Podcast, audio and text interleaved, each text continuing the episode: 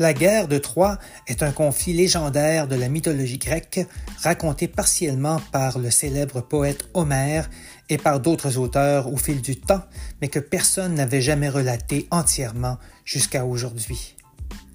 Je m'appelle François Bellavance et j'ai publié aux éditions Douro toute la guerre de Troie en trois tomes suivis de l'Odyssée d'Ulysse, je me suis basé sur les textes d'auteurs célèbres dont Homère, Virgile et Quintus de Smyrne, dont j'ai actualisé la langue pour le lectorat d'aujourd'hui. La série d'épisodes formant la légende demeure intacte, contrairement aux versions cinématographiques ou télévisuelles existantes. Les textes sont disponibles sur amazon.ca, .com et .fr, ainsi qu'aux éditions Douro, D-O-U-R-O, Visitez mon site web françoisbelavance.com pour en savoir plus. Bonne écoute.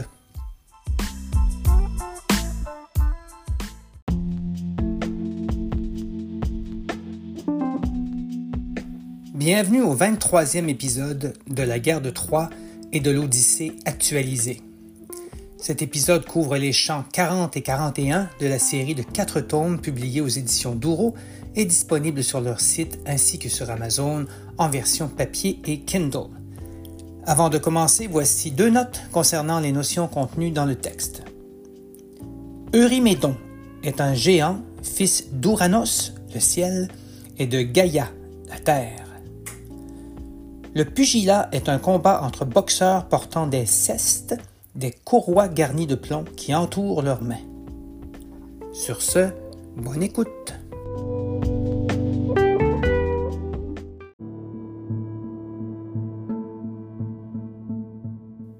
Apollon observe les combats. Pendant que le roi de Pylos, en douleur, ne se laisse pas abattre par les regrets, Achille, lui, nourrit sa rancœur envers les guerriers troyens qu'il est. Il saute sur eux comme un fanatique. Le carnage qui suit est emblématique de cette guerre aux flammes inlassables, attisée par les dieux, au fond tous coupables. Le sang humecte la terre féconde, dans les eaux du Xanthe, les cadavres abondent. Un dieu observe la scène, mécontent, le fils de Zeus au bel arc d'argent et aux flèches dont nul ne guérit. Apollon regarde du côté de Paris. Il cligne des yeux et, sans aucun effort, son regard franchit aisément la distance entre le royaume où il passe son existence et la haute Troade au triste sort. L'époux d'Hélène fait le guet sur les remparts. Son arc incertain a touché quelques dizaines de ces assiégeants venus de nulle part, mais il en a raté plus d'une centaine.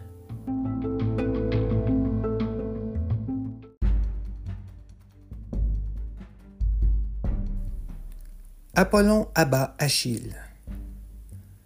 Achille poursuit son effroyable tuerie. Le frère d'Artémis sent monter en lui, avec chaque homme qui tombe sur le sable, une sourde colère implacable. Soudain, tel un épervier, il descend des vastes espaces célestes. Il se pose grave mais confiant près du Péléide qu'il déteste. Il porte fièrement son carquois et le sol tremble sous ses pas. De ses yeux jaillit un feu ardent. Sa voix résonne jusqu'au firmament. Arrière, fils de Pélée, ça suffit, il ne convient pas que tu t'acharnes ainsi sur les citoyens de cette cité. Recule, sinon un Dieu va t'arrêter. Achille ne ressent pas la peur en ce jour. Déjà, les parcs cruels l'entourent. Apollon, retourne à ta cime de brume, où tu goûteras toute mon amertume. Achille quitte le surhomme et file chasser les Troyens, courant vers leur ville. Surpris par cette bravade et choqué, Apollon estime que c'en est assez. Il voit Paris du coin de l'œil, mais décide de s'occuper lui-même du Péléide. Il s'élève dans les airs en lévitant et prend des allures de géant. Ses yeux sont plus perçants que ceux d'un faucon, ses bras plus puissants que ceux d'Eurymédon, ses mains aussi sûres que celles d'Artémis. Il atteint un pic sur lequel il se hisse. Il bande son arc au-dessus de l'immensité et prend tout le temps de bien viser. L'arme d'argent scintille sous les rayons de l'astre enflammé d'Hypérion. Il tient la corde de deux doigts, sans effort. L'arc tendu dessine un cercle d'or, comme un second soleil sous la coupole qui surplombe la métropole. Le fils de Tétis n'a aucune chance. Pour l'œil agile, il semble maladroit. La flèche quitte l'arc avec violence et se fiche dans son talon droit.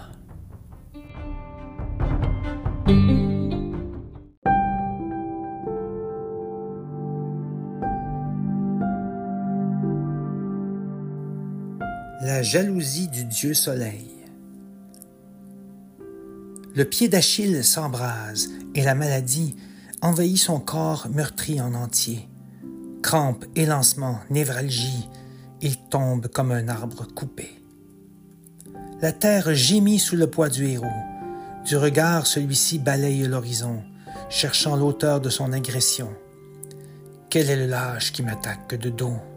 Qu'il se montre cet hypocrite Personne ne peut me vaincre de face, surtout les meilleurs, même l'élite, et même ceux d'une autre race. Je vais l'étriper et faire gicler son sang. En disant ces mots, Achille comprend que son tueur est nul autre qu'Apollon, le dieu des calamités et de la guérison. De sa main puissante, il arrache de la plaie l'impitoyable et douloureux trait. Son cœur se crispe, horrible mal.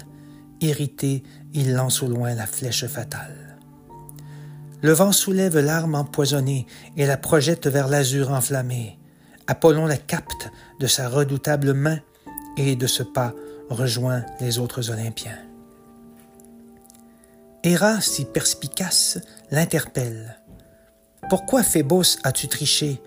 Tu as oublié les noces de Pélée, tu avais joué de ta lyre si belle. Tu te souviens, j'espère, de Laomédon qui t'a jadis dupé, toi, un immortel. Tu n'as vraiment aucune bonne raison de défendre cette cité criminelle. Tu ne protèges pas vraiment cette ville. Je sais ce qui se trame dans ta cervelle. Tu étais jaloux du courage d'Achille, le plus célèbre de tous les mortels. Dis-moi, comment regarderas-tu Thétis, elle qui te considérait comme un fils? Le dieu soleil demeure silencieux et ne la regarde pas dans les yeux. Il se retire du cercle des surhommes et s'immobilise en pensant aux hommes. Il porte son regard vers la terre plus bas ceux qui l'appuient baissent les bras. Au sol, Achille se relève malgré tout. Il perce la tempe d'Oritaon, d'Hipponos, il transperce le front, et d'Alcitos, il perce les joues. Son sang bouille encore dans ses veines, plusieurs tombent sous ses coups sourds, puis ses jambes et ses bras se font lourds, il s'arrête à bout de bras, hors d'haleine. Il hurle son ire à ceux qui l'a combattu. Il chancelle parmi les cadavres étendus. Les bataillons troyens l'observent, incertains. Ils ne peuvent croire qu'il tire à sa fin. La plaine aride est fortement secouée. Les belles armes du guerrier condamné s'entrechoquent en faisant un grand bruit quand il s'étend de tout son long, sans vie. Le grand Achille, plus puissant que les rois, gît sur le sol de la plaine rugueuse. Les Troyens, malgré cette fin heureuse, n'osent pas bouger, tous saisis d'effroi.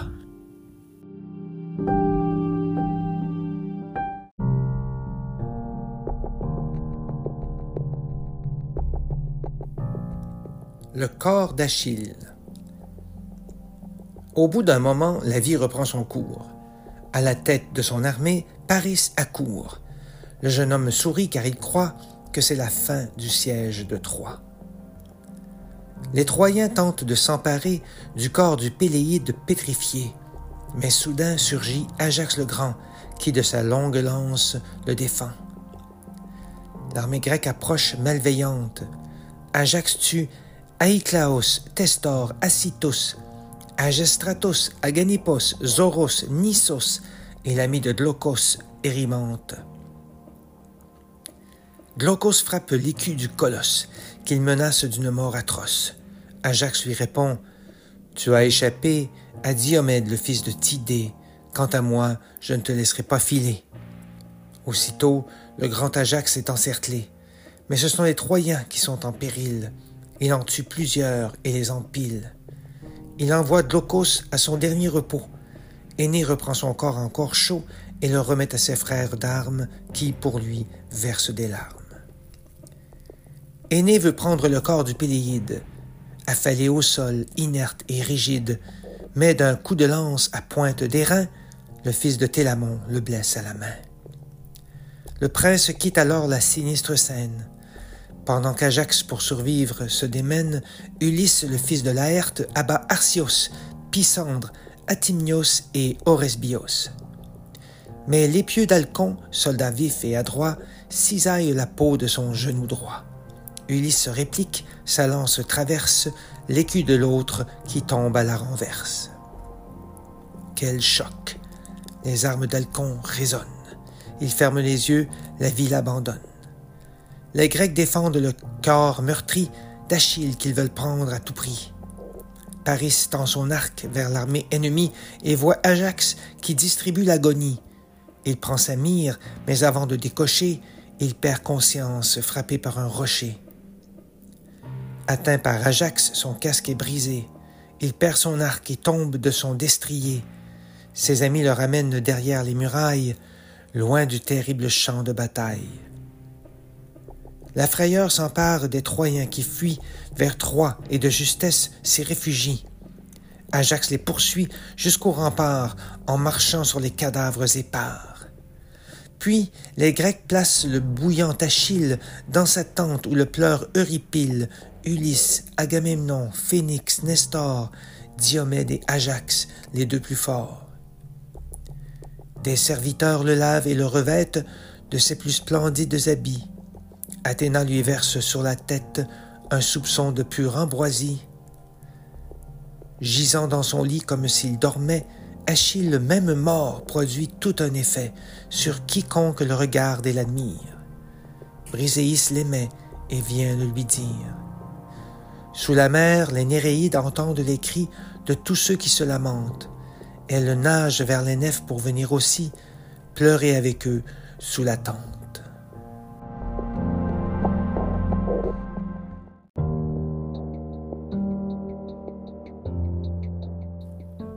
Le bûcher. Thétis gémit près de son garçon. Un grand deuil s'élève sur l'univers. Le soleil disparaît à l'horizon et les étoiles miroitent sur la mer. Au bout de quelques jours, les Grecs vont chercher des troncs d'arbres secs. Ils livrent aux flammes le corps inanimé de leur célèbre champion tombé. Tout autour du demi-dieu céleste, ils amoncellent sur le bûcher funeste quelques enfants troyens égorgés, un attelage de rapides coursiers, d'autres animaux, des vêtements, du miel et du vin dans des amphores.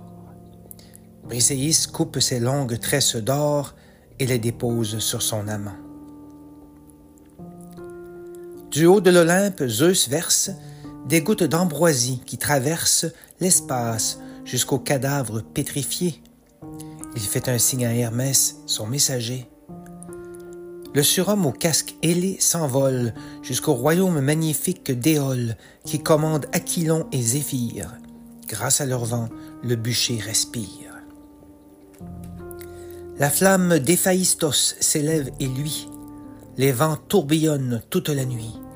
Les arbres se tordent, vaincus par le feu, et les eaux d'Achille trônent au milieu. Thétis apporte l'urne digne de son fils, l'audacieux roi des Myrmidons. C'est en pleurant qu'ils l'enfouissent près des profondeurs de l'Hellespont. Alors, venant du vaste monde sous-marin, Poséidon émerge, son trident à la main. Il rassure la nymphe Thétis sur le sort de son fils au sein des morts. Achille restera parmi les immortels.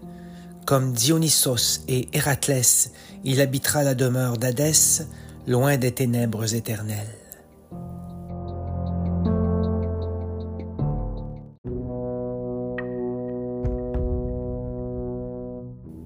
La tenue des jeux. Les Troyens préparent un bûcher pour le cadavre du valeureux Glaucos. Mais Apollon l'arrache aux flammes létales et le ramène en Lycie, son sol natal. Quand apparaît la prochaine aurore, Diomède, le fils de Tidée, implore ses compagnons d'encercler la cité, de rompre ses parois et de l'écraser. Ajax lui dit Thétis, pour son enfant, désire célébrer des jeux funèbres et offrir au vainqueur de riches présents, même si son cœur arpente les ténèbres. Tel le vent du matin, Thétis, vêtu de bleu, émerge, rejoint ses rudes guerriers, expose les prix qu'elle a apportés et les exhorte à commencer les jeux. Au centre de l'assemblée, Nestor la fable fait plaisir à la nymphe admirable qui esquisse des sourires en l'écoutant et oublie son deuil un instant. Il évoque les noces de Pélée, aux festins offerts sur des tables d'argent. Il souligne les exploits de son enfant contre Hector, Memnon, Cycnos et Penthessilée. Pour le remercier, Thétis lui remet les chevaux d'Achille sans maître désormais. Puis, respectant la bienséance, elle ordonne que les jeux commencent.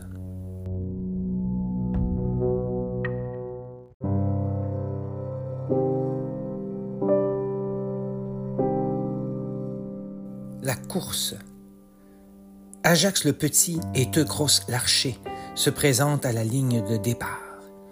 Ils s'élancent comme des renards et restent longtemps à égalité. Teucros prend l'avance dans un détour, sous les cris d'encouragement des siens, mais un dieu décide de lui jouer un tour alors qu'il croit la victoire en main. Il heurte le tronc d'un tamaris et tombe sur le sol rude meurtri. Fou de joie, Ajax l'emporte et vite rejoint ses hommes, les fiers Locridiens.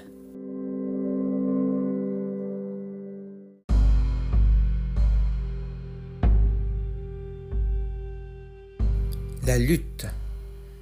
Diomède et Ajax bombent le torse. Ils s'apprêtent à lutter de toute leur force. Le signal est donné, ils s'empoignent. Impressionné, la foule s'éloigne. La lutte est serrée, aucun ne cède. Ils se battent comme de farouches lions. Ajax tente d'étrangler Diomède qui se penche et déjoue le fils de Télamon. Il lui saisit l'épaule et frappe son genou. Ajax tombe et Diomède s'assied sur lui. Ajax se relève aussitôt comme un fou et fonce sur l'autre, puis le saisit. Ils luttent encore comme des taureaux qui soulèvent la poussière autour d'eux. Ajax enserre son ami dans un étau et le jette sur le sol pierreux. Les deux hommes veulent continuer, mais Nestor leur demande d'arrêter. Nous connaissons votre grande valeur. Ils s'embrassent et calment leurs ardeurs.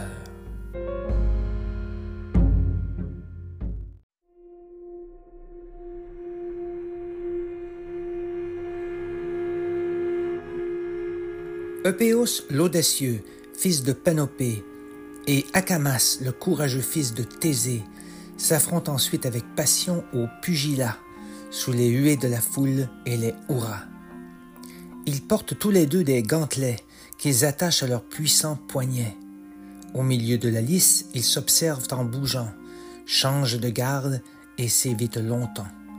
Leurs poings cognent comme des matraques, on entend leurs mâchoires qui craquent, Akamas atteint Eupéos au front, le sang coule.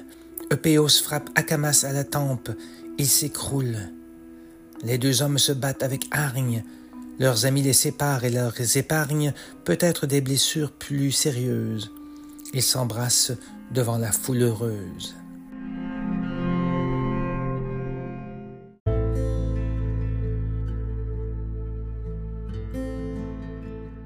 Le tir à l'arc. Teucros et Ajax le Petit se retrouvent. Au tir à l'arc, cette fois, ils se mesurent. Loin de l'endroit où ils se trouvent, on a placé un casque sur une clôture. Celui qui détachera les crêtes nacrées emportera l'épreuve difficile. Ajax vise et lance son projectile qui fait résonner le casque lustré. Confiant, Teucros prend sa place.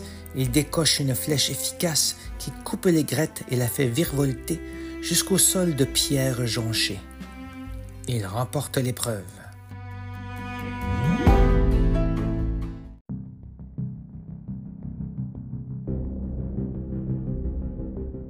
Le lancer du disque et le saut en longueur. Plusieurs héros s'efforcent de lancer un disque de bronze si grand et si lourd que nul n'y parvient quand c'est son tour, pas même Diomède le plus musclé. Seul Ajax, le belliqueux, le prend dans sa main et le projette sans grand effort si loin que ses compagnons sont saisis d'étonnement. Parmi eux marche un vrai géant. Plusieurs guerriers s'affrontent au saut. Le vaillant Agapénor vainc tous ses rivaux. Les Grecs acclament ce grand athlète à l'élégante silhouette.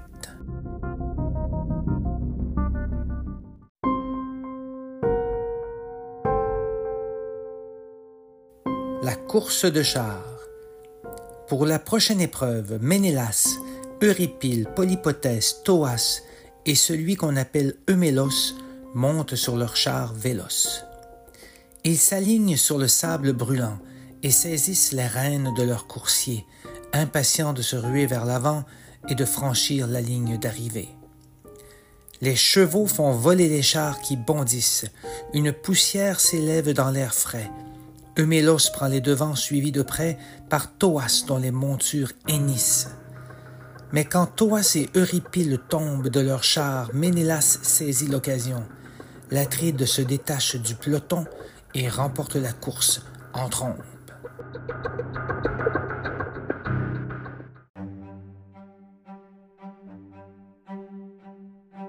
La course à cheval. Plusieurs hommes enfourchent leurs chevaux, qui frappent la terre de leurs sabots. Les rivaux saisissent les rênes de cuir et attendent le signal avant de partir. Pendant que les montures redoublent d'ardeur, on entend retentir les clameurs de la foule bruyante qui appuie l'un ou l'autre de ses pilotes hardis. Sténélos croit gagner, mais il va trop vite. Son cheval s'écarte de la route. C'est Agamemnon qui en profite et l'emporte sans aucun doute. Ainsi se terminent les jeux tenus en l'honneur d'Achille, le fils de Pélée. Thétis remet les prises aux gagnants, ému, et verse quelques larmes glacées.